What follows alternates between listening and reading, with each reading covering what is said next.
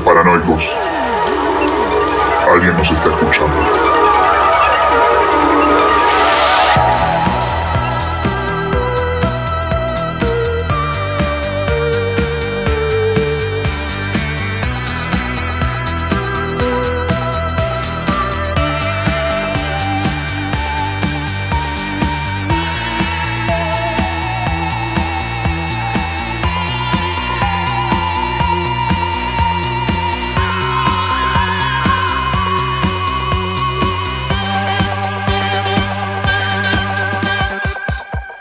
Bienvenidos, bienvenidas a este nuevo episodio de este podcast de cine que se llama Los Paranoicos, donde no vamos a hablar de Loki, Ni de la de Nolan que se estrenó hace como 10 meses. claro, ni de Tenet, no vamos a hablar de eso, vamos a hablar de cine. Yo soy Leo Churgo Yo soy Tomás Romero Luisi. y para empezar este capítulo queremos eh, hablar un poco sobre nosotros este, en relación al cine, eh, cómo, cómo llegamos al cine, qué películas vimos. Este, ¿Querés arrancar, Tom, con, Sí, sí, arranco. Eh, a diferencia de otras personas de mayor edad que nosotros, que somos dos pibes de 26 años, las películas no las vimos ni en la tele ni en el cine y además agarramos la última etapa de los videoclubes. Las películas las vimos en internet. Ahí conocimos una página que se llamaba Cool Movies, que albergaba algo así como unas 10.000 películas y como su nombre lo indica, se trataba de películas de culto. En ese momento conocimos el cine de, entre otras personas, de John Waters, David Cronenberg, Takashi Miike, Jim Jarmusch, Jim Jarmus? también Harmony Corinne también. Tal cual.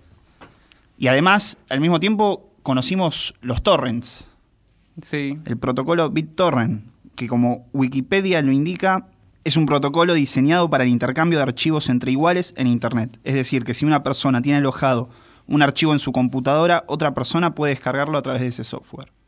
Tal cual. Sí, yo estoy eh, completamente de acuerdo. O sea, creo que nosotros venimos, éramos muy chicos cuando empezó la generación del VHS. O sea, yo tengo recuerdo de ver películas en VHS. Ponele la primera de Harry Potter, recuerdo haberla visto en VHS. Sí, yo recuerdo haber alquilado Mini Espías 3D de Robert Rodríguez con los anteojitos en un videoclub de acá de nuestro Mirá. pueblo perdido en Buenos Aires.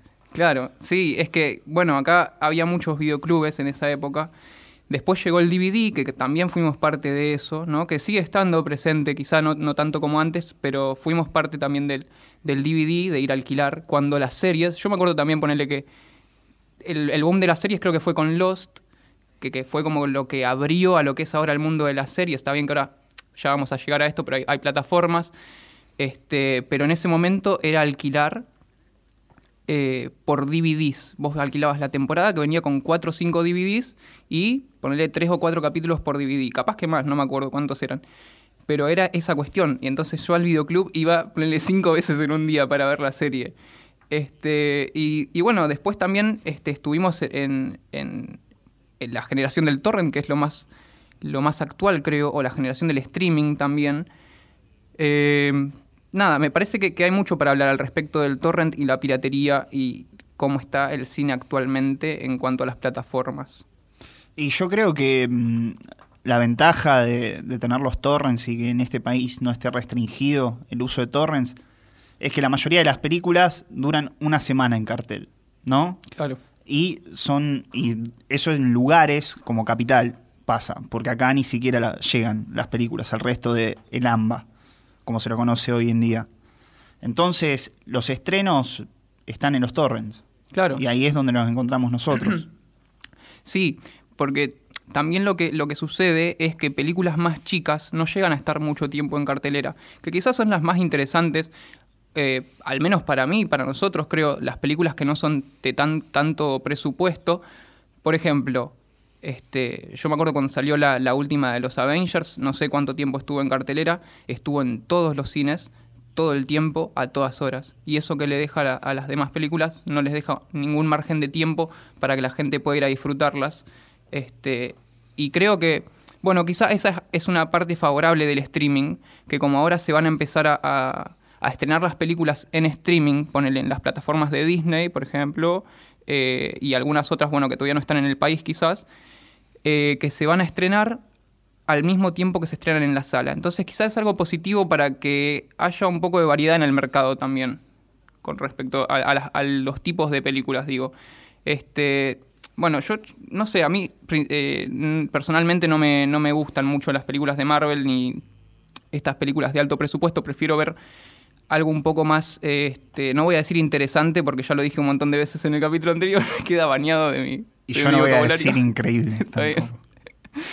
no, y además pensemos que muchas películas independientes sobrevivían por los festivales, nada más, por el circuito de festivales, que hoy en día está completamente parado y se están realizando de manera virtual. Entonces tal vez el streaming sea como un salvavidas para estas películas independientes que no llegan a ningún lado. Sí, sí, tal cual. Pero al mismo tiempo creo yo que tiene este, una, una contraparte del servicio de streaming, la vaguedad que tiene la gente a la hora de elegir una película. Por ejemplo, conozco un montón de gente este, que, que, entra a Netflix a ver qué hay, ¿no? Sin una, sin una idea de qué querer ver. No digo que esté mal el hecho de no saber qué ver. Me parece un poco vago, en realidad, el hecho de guiarse por la manada, digamos, o por la mayoría, de ver lo que hay en el top 10 y ponerse a ver, no sé, Army the Dead, que es lo que está, lo que está hablando todo el mundo, o lo que estuvo hablando todo el mundo hace dos semanas, ponele, este, y no ver algo distinto que quizás, o sea, hay un montón de, de lugares donde la gente puede sacar películas, sea de podcast, de, películas que se nombran, de listas en internet. De libros. De libros, de recomendaciones, de, de todos lados se pueden sacar películas y que la gran mayoría de esas películas no están en Netflix ni están en, en alguna plataforma. Bueno, habrá que ver eh, con esto de, de HBO qué, qué tendrá próximamente, que ya que compró MGM. Era Amazon. Pero este, nada, o sea, nosotros estamos totalmente a favor, no nos cancelen, estamos a favor de la piratería, este, porque es la forma que tiene la gente de llegar al cine o a, gran parte del cine que quizás está perdido. Y creo que también es nuestro deber, o por eso una de las razones por las que empezamos a hacer el podcast es llevar a gente películas que quizás no conozcan o que no ven hace mucho tiempo, o nombrar algunas cosas que les sorprendan y que digan a ver qué, onda esto. Creo que eso eh, nos lleva también un poco a la película de la que vamos a hablar hoy, que Todavía no la nombramos, pero si ya leyeron el título del podcast ya van a saber cuál es. Que además son películas que no nos llegaron a nosotros, sino que nosotros llegamos a ellas. Tal cual. No, sí, sí, tal cual. Este, pero por eso está, está bueno esto, creo, de recomendar películas, este, de, de, de encontrar en otras personas un gusto similar al que tiene uno. Este, y, y, e ir por ese lado, ¿no? O sea, no ir por el lado que, que va la mayoría de la gente a ver qué hay en el top 10, ¿no? Y sentarse a ver películas. Bueno, eh, cortando un poco el rollo este de que, ya, bueno, bajemos un cambio, ¿no? Nos ya, ya se nos pasó lo de revolucionarios. Sí. Porque yo realmente un poco me, me triguereo con estas cosas, medio que me enojo. El otro día cuando estábamos hablando me, se me voló un poco. Yo también, me da mucha bronca. Por suerte, por suerte acá no me enojé tanto, pero bueno, vamos, vamos a pasar a, bajar un cambio eh, con algunas noticias que tenemos. Yo, eh, lo que, por lo que estuve averiguando, eh, leí que con sus 78 años, Martin Scorsese empezó a filmar una nueva película que se llama Killer, eh, perdón, Killers of the Flower Moon. Que es, eh, bueno, la empezó a filmar hace menos de un mes y va a ser un western, que va a ser la primera vez que, que Scorsese se mete en esto, y va a estar ambientado en Oklahoma en los años 20. O sea que ya va a haber autos y va a ser como un western más moderno, digámoslo, ¿no? En los años 20.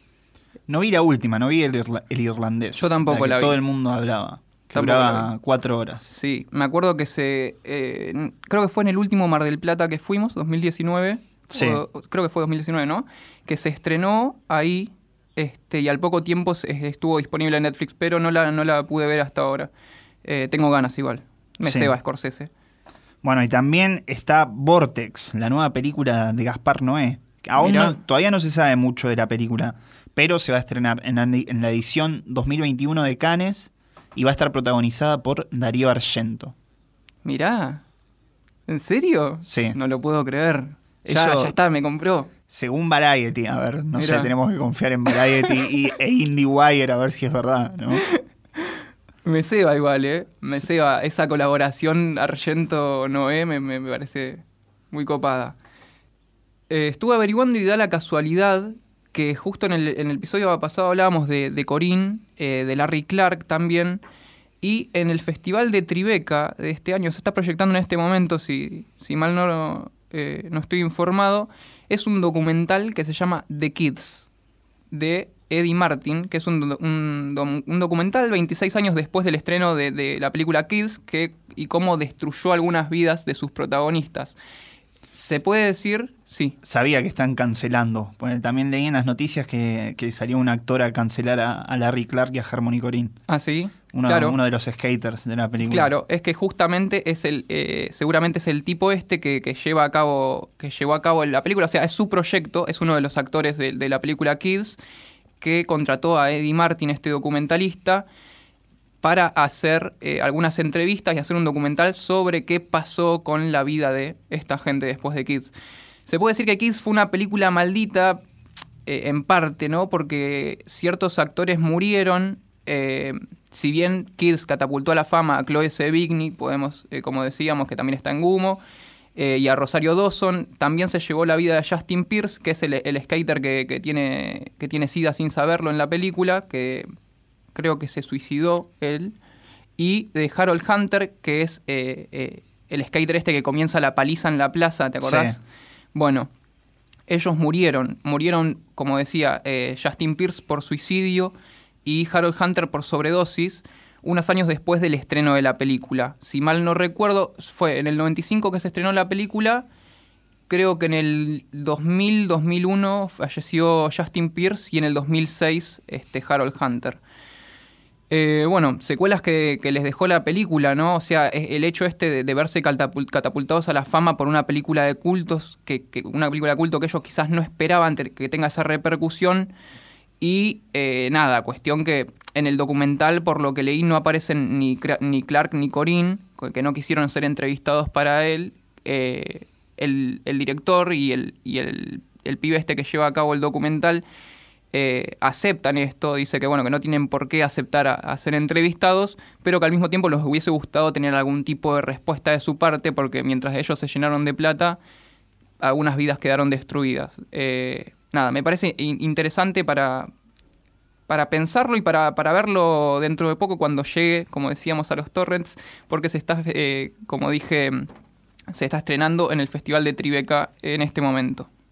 Y bueno, y con gente cercana a Kids, precisamente su coproductora Christine Bayón, se está produciendo la nueva película de Todd Solondz, la vuelta de Todd Solondz, director de Happiness y de Welcome to the Dollhouse.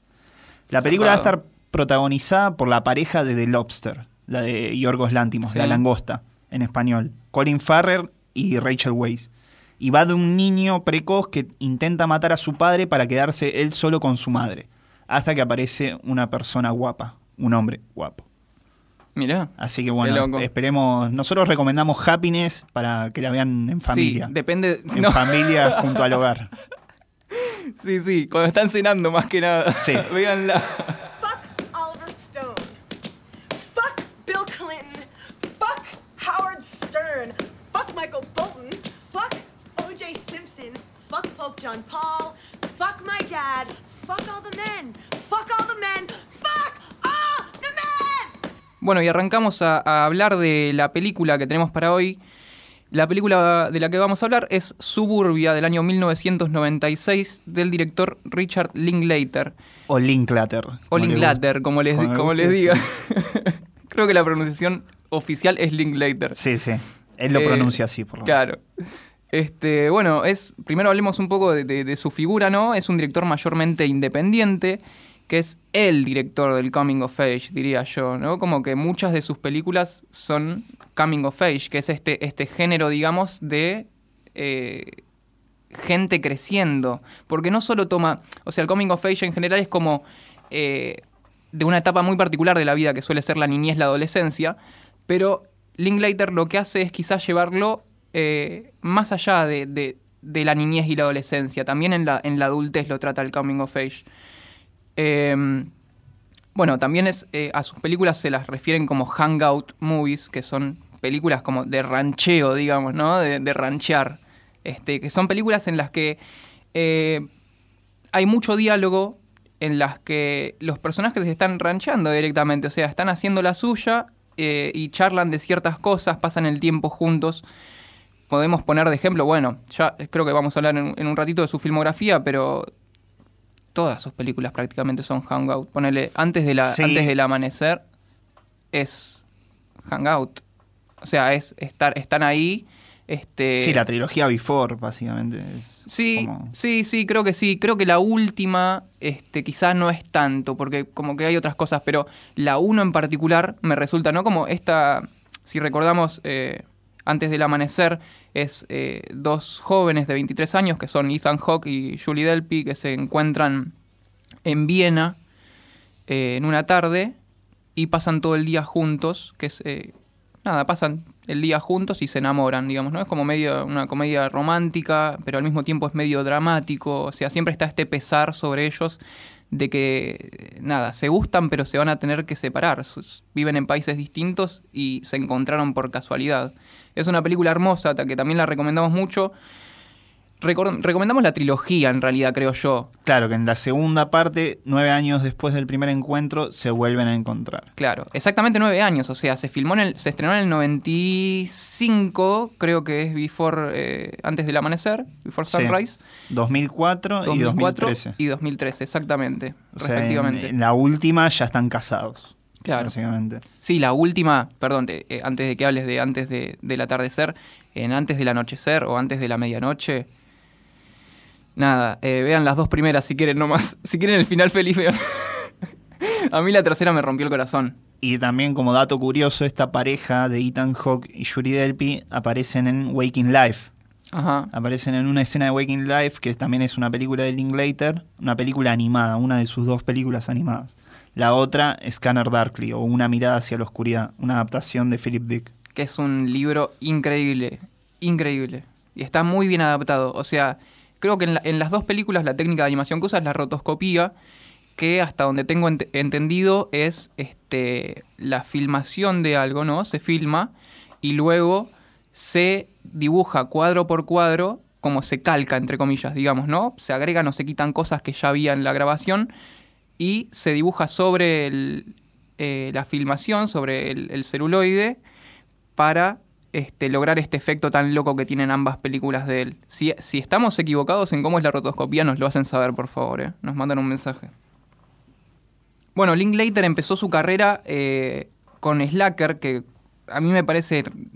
No sé qué te parece a vos, Tommy, esa película a mí me parece hermosa, me parece Sí, increíble. es hermosa. Hace muchos años que no la veo. O sea, te diría que nueve años más o Claro. menos. Bueno, es muy, muy buena película. Él tuvo esta, la idea de, de Slacker a los 23 años y recién a los 29 la, filmó, la estrenó en 1990. Slacker también conocida como el, el Papa Nicolau de Madonna, ¿no? El Pap de Madonna. Creo que cualquiera que ve la película recuerda esa escena en particular en la que llega como una...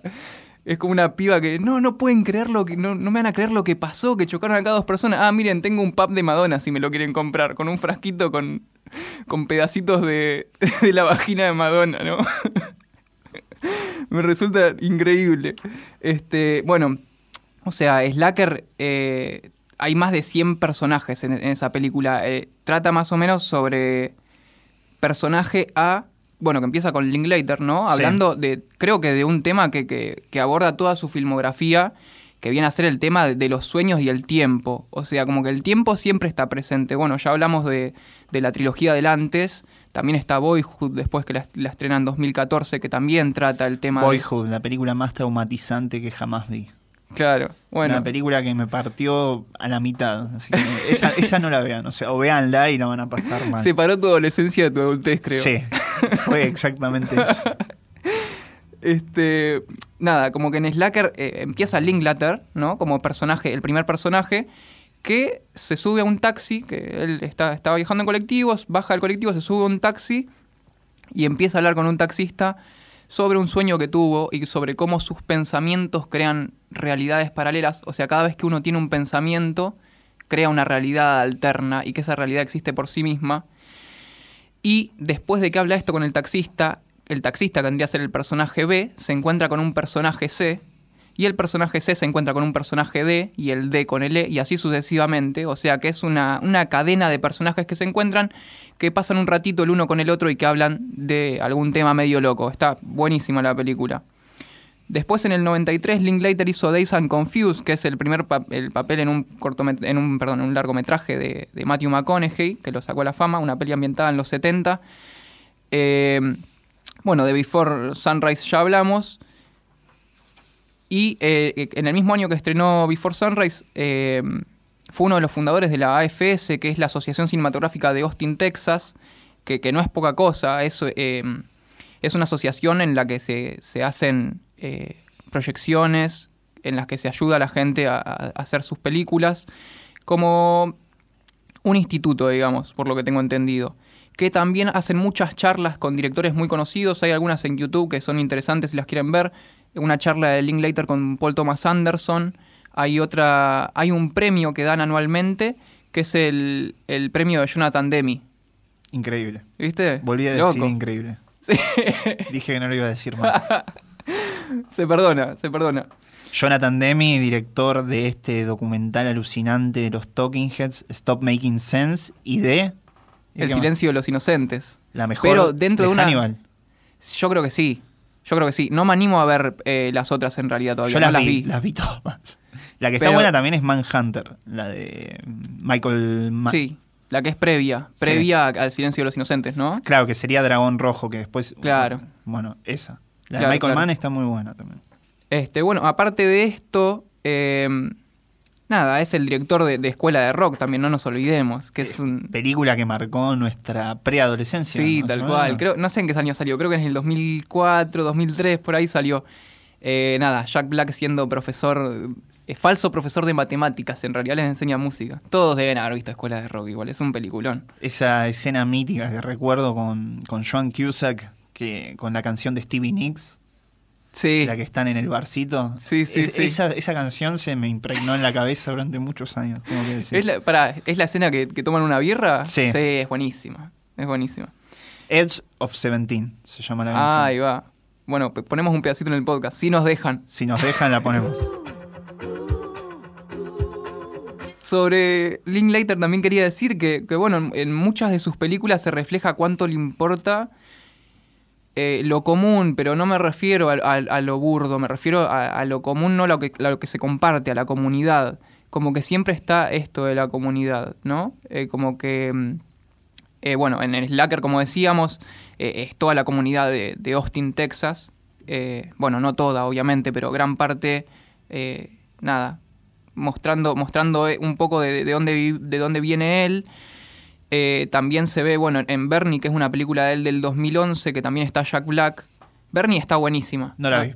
Está muy buena. Es un tipo. Es, es pseudo documental. O sea, está hecho ficción, pero es documental también, porque entrevista a gente. Entre medio de, de- de las escenas, digamos, hay entrevistas a gente que vive en, en este lugar.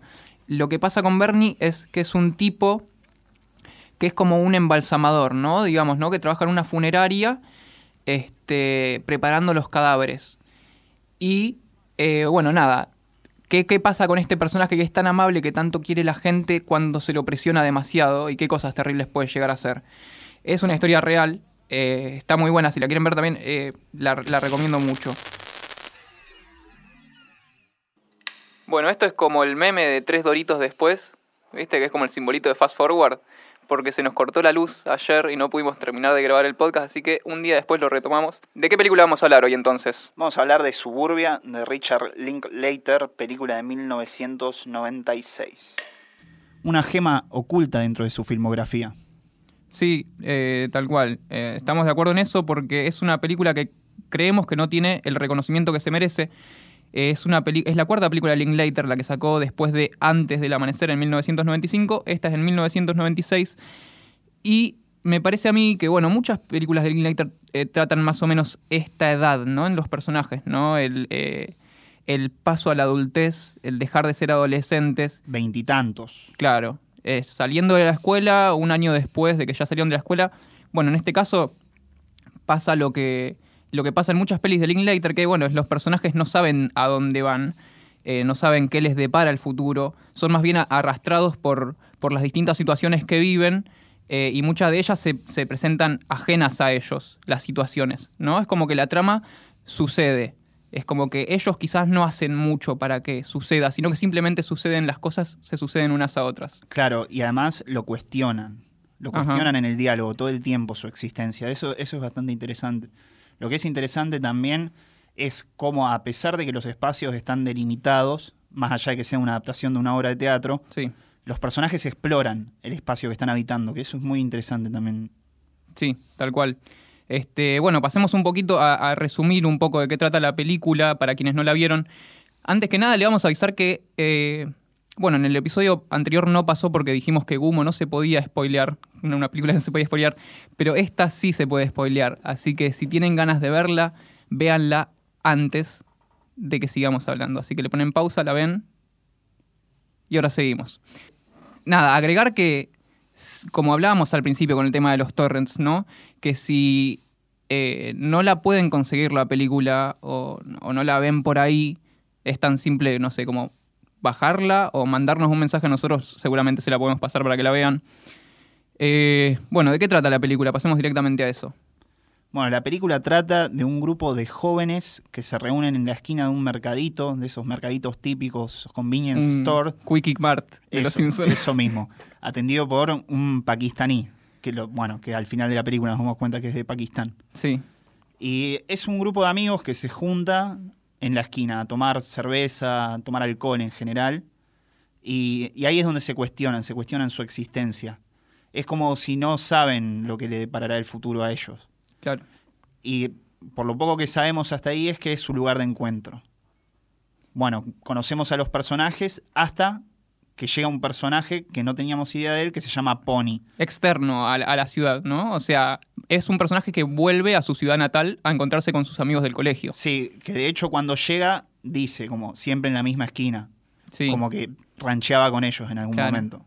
Y ahí es cuando las cosas cambian. O Es sea, que el, el- el- el Pony, el personaje que vuelve, es una, exiso- una exitosa estrella de rock en este momento, ¿no? Ya hace un año que no se ven entre ellos y Pony llega en su limusina este, como a, a desequilibrar un poco las cosas entre los personajes, ¿no? A que se den cuenta de, de cómo algunos están eh, viviendo el éxito mientras ellos siguen en la misma esquina rancheando. Eh, Y lo que despierta Pony también es, es que en algunos despierta la admiración, por ejemplo, Mm. en el personaje de Sus, sus, sí. que está fascinada con, con Pony. En cambio, el personaje de Jeff es Sí. el de Giovanni Ribisi. Sí. Despierta como una ira, una ira irracional. Sí, es como que va escalando. Es que eso, eso es muy interesante de la película, porque, bueno, sucede todo en una noche, como hablábamos, ¿no? Eso es todo desde la tarde hasta, hasta la madrugada, hasta que, que empieza a amanecer. Eh, y como que van escalando las cosas, ¿no? Porque ellos se juntan a escabiar, a tomar algo en la esquina, y se empiezan a emborrachar de a poco. Y lo interesante es que se empiezan a caer las caretas en cierto momento, ¿no? Entre el- e- este tema de las relaciones que tienen entre ellos, cómo se relacionan entre ellos, el hecho de que haya alcohol es clave porque empieza a, desequilibrar un poco las cosas, ¿no? A cómo se relacionan, como decía. Eh, antes, de, antes de seguir hablando de la trama, me, me resulta interesante hablar de, de, bueno, de la generación que trata esta película, ¿no? Que es la generación X. Eh, gente nacida entre finales de los 70 y mediados de los 80, que son la generación de MTV, que de hecho se, se menciona mucho en la película, ¿no? Que Pony salió en MTV, onda. Es, este es el chico de MTV. Claro. ¿Cómo no lo vas a, dejar entrar en el, super- en el restaurante chino? Y además suena Sonic Youth. Suena, bueno, sí, el, el tema de la música también es, es para, es para notarlo. Eh, también es, es, eh, la generación que, que vivió el auge del SIDA, que también se nombra en la película, y de los videoclips. Eh, como que el, el X de la generación X tiene que ver con la variable matemática, ¿no? Algo que no está definido, que era lo que vivía eh, los, los adolescentes casi adultos de esta época de los 90. Eh, bueno, como los personajes de las películas, le digo. La, pala- la palabra slacker creo que también es clave para, para resumir un poco la generación X, que bueno, Linklater ya la, la había tratado, como dijimos, en su primera película en 1990. De Eh, hecho, él se considera un slacker. Claro. Se considera un slacker. A pesar de que hizo un montón de películas Sí. y que desde muy Él- temprana él, edad. se define como un vago, básicamente. O sea, hay una entrevista Es que- muy interesante en la que habla de ser un, un cineasta autodidacta y que para él siempre fue un vago, Claro, que le gustaban las películas, nada más. claro, claro. Claro, bueno, la, la palabra slacker es justamente es eso, es ser holgazán, ¿no? Ser un vago en inglés. Eh, y bueno, por eso los personajes son tan holgazanes también, ¿no? Como que lo único que hacen es estar sentados en la esquina sin hacer nada de su vida. Eh, pero que al mismo tiempo la, es la, generación X era gente muy inteligente, más que nada lo vemos en el personaje de Jeff, creo yo, que es un tipo, el, como es el, más avispado de los, de los personajes. Eh, ni bien empieza la película, bueno, empieza, la, la película está situada en Burnfield, que es una ciudad ficticia, eh, inspirada en, algún pueblito de Texas seguramente. Y bueno, empieza la, la película con, un tema que es, eh, Town Without Pity de, de Gene Pitney, si mal no recuerdo, que es un tema que resume bastante la trama de la película, eh, por, medio de la letra, digo, ¿no? Que habla de, jóvenes enamorados, que, mal que los trata la ciudad, ¿no? Que no los deja salir. Y seguido a esta, esta secuencia de títulos, digo, porque las secuencias de títulos son muy importantes a las películas, creo yo, ¿no? El hecho de analizar cómo, cómo se presentan los títulos en una, película dicen mucho sobre la trama y sobre lo que se va a tratar en la película. En este caso, bueno, es, es el tema de la, de la adolescencia y eh, la incertidumbre del futuro. Eh, seguido a eso, tenemos eh, un traveling que nos lleva a la, a la casa de Jeff, que es, es el personaje este del que hablábamos que se mete la cámara dentro del garage y él está en una carpa, viviendo adentro de una carpa en la casa de sus padres, en el garage. Y esto ya nos dice un montón del personaje porque Y hay un detalle más, que la cámara termina en el cenicero, que está dentro de la carpa. cuando él apaga el cigarrillo, Sí. tiene su teléfono, tiene, tiene todas sus cosas eh, adentro de la carpa, ¿no? Como que está... Acá ya se plantea, de, de- de- de una, se plantea que él está alienado separado de sus padres, que él quiere su propio espacio, pero al mismo tiempo no está logrando conseguirlo. Y es, es muy interesante esto porque desde, desde Jeff pasamos a, otros personajes, a Buff, que es como el, el alivio cómico, el comic relief de la película, que es este bufón, que es el, el tipo, el, el alocado, que no le importa nada, con el que, que más te reís a lo largo de la película, creo yo, que hace cosas muy locas. Este, también cada uno de los personajes tiene una introducción muy clara eh, sobre su personalidad y con una música específica, que como hablábamos, la música original la compuso Sonic Youth para esta película. Este, también hay música de Beck, de, de- de los Flaming Lips, hay, hay- hay de todo un poco. Este, De hecho, eso que decías de los de cómo se presentan los personajes me llamó mucho la atención. Cómo se presenta el personaje de Sus, sí, haciendo una performance. tal cual. Básicamente hace la performance no para el público, sino para Jeff. Y ahí Jeff empieza a alienarse de nuevo. Y como que Sí. la idea de que Sus quiera brillar, irse a Nueva York, dejar el pueblo, lo irrita a Jeff. Sí, O sea, le molesta mucho. sí, sí. Que después, bueno, más adelante Eso lleva a una, a una de las escenas ma- más, memorables de la película, creo yo. Una de mis escenas favoritas que, bueno, ahora, ahora en, un, en un ratito quería preguntarte eso también, Tom. Este, es, es interesante que en la película no aparecen adultos. O si aparecen, aparecen tres y por momentos solamente. Tenemos al, al pakistaní con su esposa y a los dos policías. Y el To- chofer también. Y el chofer, que, Que, bueno, bueno, que le dicen no- Bruce, le dicen George, Sí. nunca sabe cómo se llama, en realidad, el chofer de la limusina. Este, esos son como lo- los, las figuras adultas que, que, digamos, no hay como una autoridad, no es una película de jóvenes esta. Eh, bueno, ahora sí, eh, si querés, te, hablamos de, de alguna escena que, que te, que te guste mucho de la película, que nos guste. Y a mí lo que me llamó la atención es la simetría que hay de las dos escenas de las armas. Sí, del chumbo, que primero cuando primero cuando mm, la mujer del pakistaní apunta con la pistola a mm, ¿cómo es? chabón? a, a Tim. Que apunta a Tim con la pistola y mm, después Tim quiere vengarse y vuelve con una pistola y es como un duelo casi casi como un clima Sí. de western que no se entiende muy bien lo que va a pasar, hay como Este es el final de la película, convengamos, ¿no? O sea, si no la vieron, frenen un cachito, véanla. Sí, sí, ya estamos en zona de spoilers, lo avisamos. Sí. Lo avisamos. Y mm, nada, eso me llamó la atención. Que ni siquiera en eso pueden tomar una decisión. Incluso el, el dueño del supermercado, el pakistaní, eh, está todo el tiempo diciendo que en dos años va a ser ingeniero, algo que todavía no es. Y es como eso, ese, esa Tiene más proyectos en su vida que los, que los chicos de la, de tiene más, película. más proyectos, pero también es algo que, que no está realizado, porque después está lo de Sus, que Sus quiere irse a Nueva A York y todavía no lo hizo, y está el ejemplo de Pony, que Pony para mí es algo elemental en la trama de la película, es lo, es lo que corrompe en la trama, digamos. Sí, me gustan mucho esas escenas. Eh, creo que no, no hablamos. Antes, antes de decir cuál es la, la- la escena o las escenas que más me gustan a mí, no hablamos mucho de los personajes en particular, pero nombramos algunos. Tenemos a Jeff, que ya lo nombramos, tenemos a Buff, tenemos a Sus, que también la nombramos. Y el- la manera en que se presenta ese personaje, volviendo un poquito atrás, es con un plano de una ficha en su cuarto que dice Estados Unidos fuera de mi útero. Increíble. Increíble. Es- ese afiche, o sea, ya nos presenta al personaje. Es, es una chica feminista muy avispada de los 90 que tiene muy claro lo que quiere. que de hecho, cuando se está peleando Tim con el pakistaní, en ese momento le dice como una frase que hoy suena bastante, que es que tiene la pija más larga. Sí, Que ya lo demostró, que ya está, que ya ganó. claro, tal cual. Eh, Eso es, es muy interesante, porque es, es actual. Es actual referirse así a algo. Sí, sí, tal cual. Este, la, la pelea entre, entre machos, a ver quién la tiene más grande. Este, también tenemos otro personaje que es Tim, que bueno, lo estamos nombrando bastante, pero no, no dimos un perfil al respecto de él, que es un personaje que por lo que se dice fue al ejército y volvió, pero su paso por el ejército es más bien una fachada, porque al menos lo que habla con Erika, que es otro personaje, que es la publicista de, de la Pony. estrella de rock, de Pony, lo que habla con ella, no- en realidad con Tim es un personaje muy ambiguo, porque nunca sabemos en realidad que, si lo que dice es verdad o no es verdad. Y eso se demuestra cuando en- casi al final de la película le dice a Jeff, en el momento que todos de- de- que se fueron del lugar, se fueron de la esquina, que quedaron solamente Tim y Erika, después de ese encuentro, cuando vuelve Jeff, Tim, cuando se lo está llevando la policía, le dice a Jeff, Una actuación increíble, hace, Sí, te digo. es, es- es genial.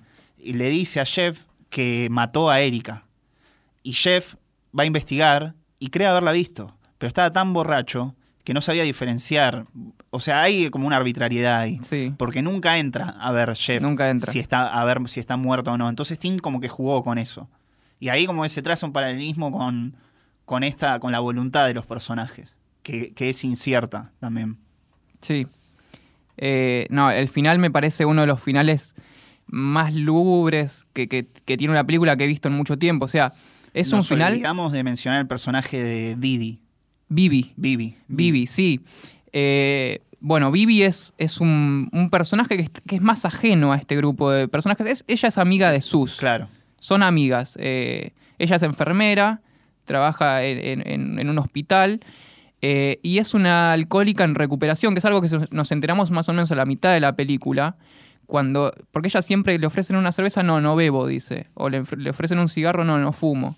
Como que es un personaje que trata de mantenerse lo más en su lugar posible, ¿no? Y, pero llega un momento que todo esto a ella este, le pega muy fuerte. Es como que nunca queda en claro qué es exactamente lo que le hace dar el, golpe a ella. Pero bueno, te- termina con, con- con este final que les decía, es, es- muy desolador el final que tiene la película. Eh, si bien no está, no está tratado de una manera súper dramática, la conjunción de todos los elementos que hay al final a mí me parece explosivo. O sea, el tema de Tim contra el pakistaní, de Bibi que, que estuvo escabeando cuando, cuando es una alcohólica en recuperación, este, con el tema de que Tim le dijo a, Jeff que había matado a, a la, a la chica, a Erika, y que, y que Jeff estuvo toda la noche despierto tratando de, de darse cuenta cómo cubrir a su amigo para que no pase el resto de su vida en la cárcel. Me parece súper fuerte, eh, eh, muy intenso el final. Eh, mi escena favorita de la película creo que tiene que ser el momento después de que cuando van en la limusina por la autopista, que Jeff se baja del- de la limusina, que no puede creer lo que están haciendo, que estaban todos cantando una, una demo de Pony. John no lo puede creer, se baja y desde la autopista se va caminando al supermercado, que entendemos que es un trayecto bastante largo.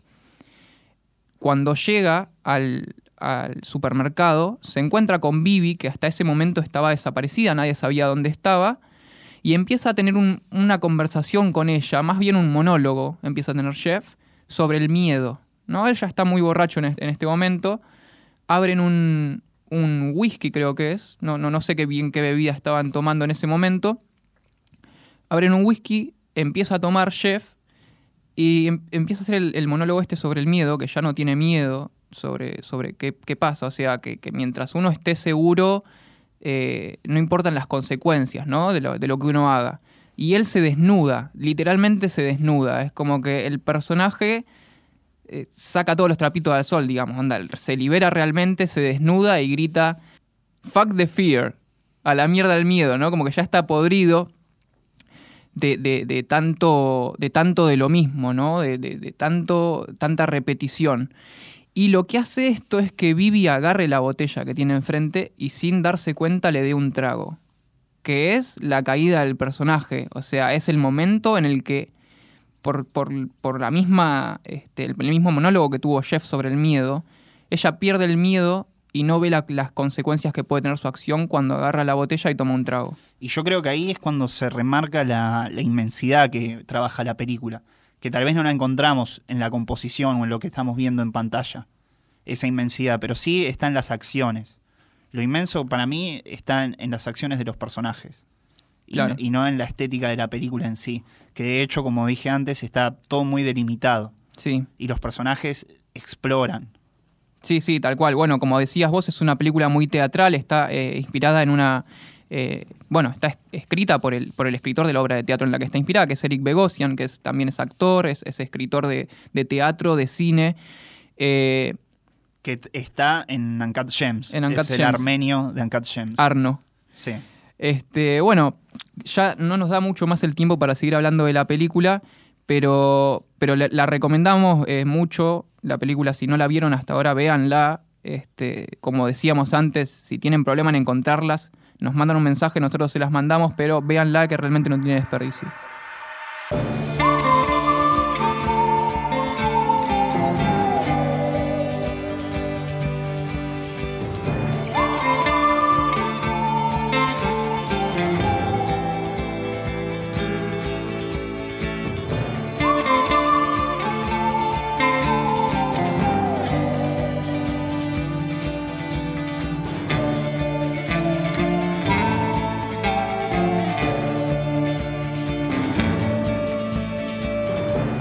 Ese silbido que se escucha nos anuncia que se viene la última sección del podcast que se llama La buena, la mala y la fea.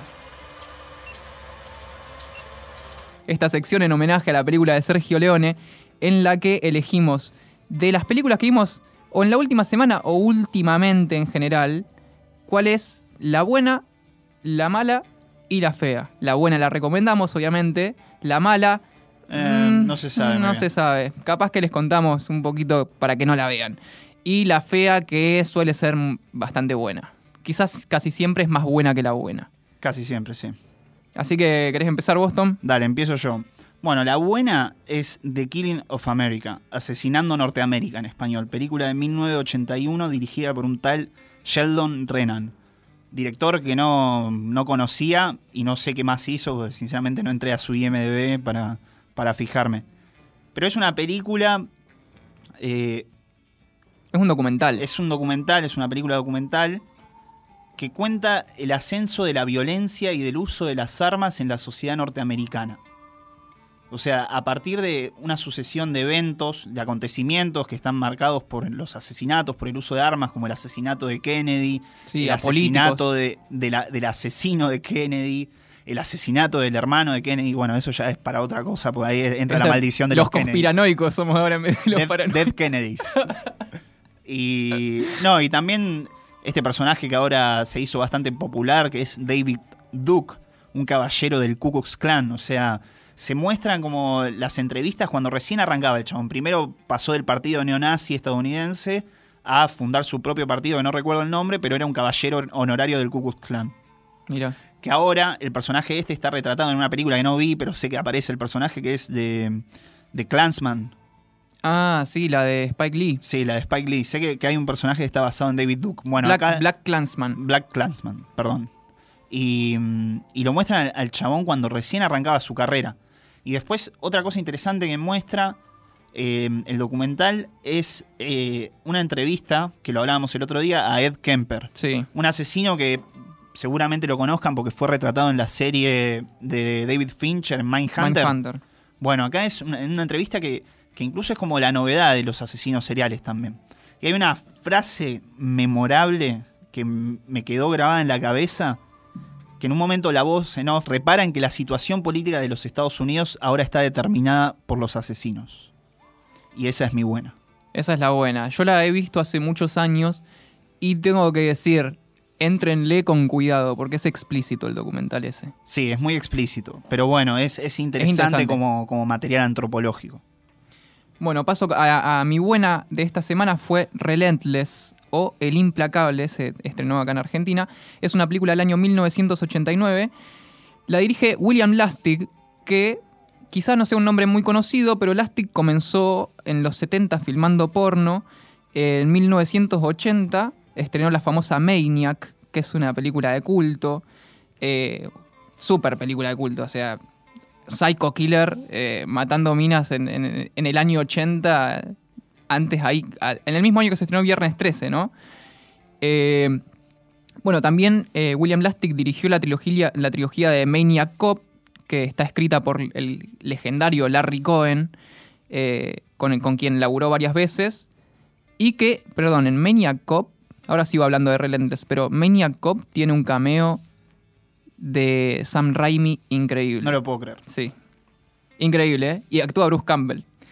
Eh, bueno, tuvo algunos cameos también William Lustig en películas de Raimi, porque se, se metieron ambos en, en las películas de ellos, er- eran amigos. Y al día de hoy es dueño de Blue Underground, que es una empresa que produce DVDs y Blu-ray de pelis exploitation de, de Fulci, eh, ponerle el descuartizador de Nueva York, de Dan Buried, que está escrita por Dan O'Bannon. Joyas absolutas. Pasando a la película que, decía que es buena, es Relentless, es un, un thriller policial sobre un asesino serial. El modus operandi que tiene eh, el asesino pareciera ser que agarra una página al azar de la guía telefónica, llama a la víctima, a la futura víctima, y le dice te voy a matar esta noche. Un poco eh, vaticinando lo que iba a hacer Wes Craven seis años después, creo, siete años después con, con Scream. Eh, bueno, el, el personaje del Psycho Killer, del asesino, está interpretado por Jude Nelson, que es Bender en Breakfast Club. No lo puedo creer. Eh, Te estoy tirando data, No, no, te muy estoy tirando bueno, muy data. buena data. Que actúa también en una película, este tipo Judd Nelson, en una película muy rara, este, que es media John Waters, steampunk, que se llama eh, The Back, de, ¿cómo se llamaba? The, The Dark Backward, de 1990 y algo. Así que nada, ahí tienen un par de data para, de varias pelis, pero la buena es, sin dudas, Relentless, 1989.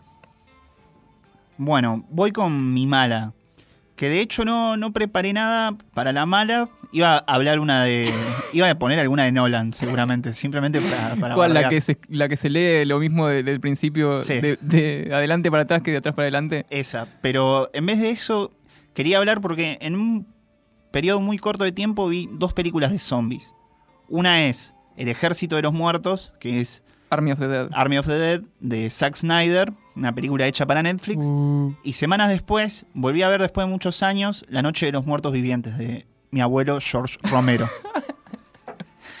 y mm, sinceramente, eh, la experiencia de ver Army of the Dead, que es una película que de hecho la vi en mi casa con unos amigos y me quedé dormido algo así como 20 minutos, media hora de la película. Y mm, comparado con, con La Noche de los Muertos Vivientes, que es una película que además se, se dice que es la película que... que 40 o 50 años antes encima. Sí, es una película de 1968. Es una película donde se dice que, que inventa al zombie moderno, al zombie como lo Mm. conocemos hoy.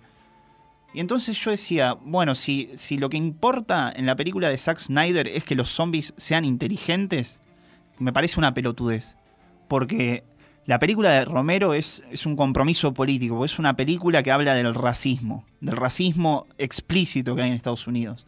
Así que para las personas que están flasheando con Army of the Dead de Zack Snyder, háganse un favor y vayan a ver la obra de George Romero, que se van a llevar una sorpresa cargada de política. Al menos la primera trilogía de los zombies. ¿no? Menos, la noche, sí. el amanecer.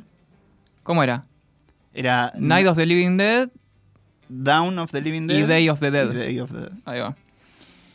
Bueno, mi mala en este caso es Hell Comes to Frogtown, algo así como el infierno llega a la ciudad Sapo, del año 1988, dirigida por R.J. Kaiser y Donald Jackson. Lo primero que me pregunto es por qué mierda hace falta dos personas para dirigir esta poronga.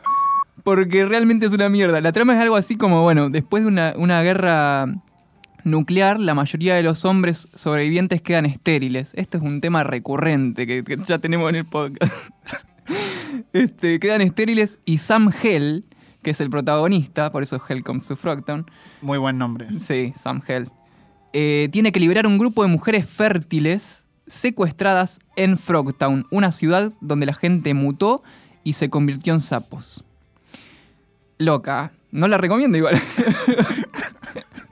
Llama mucho la atención la, la reseña, pero... Eh, bueno, el protagonista lo encarna Roddy Piper, que es un, un ex luchador de lucha libre que actuó en Day Live de Carpenter, que es, se le subió, se le subieron los humos, creo yo. Le pegaron muchas piñas en la cabeza o muchas tomas en la cabeza, le hicieron la lucha libre y dijo, "Me ac- tengo que actuar, pero en realidad es, en realidad es pésimo. Eh, le tuvieron que contratar un coach de actuación. En serio. Esto es un dato.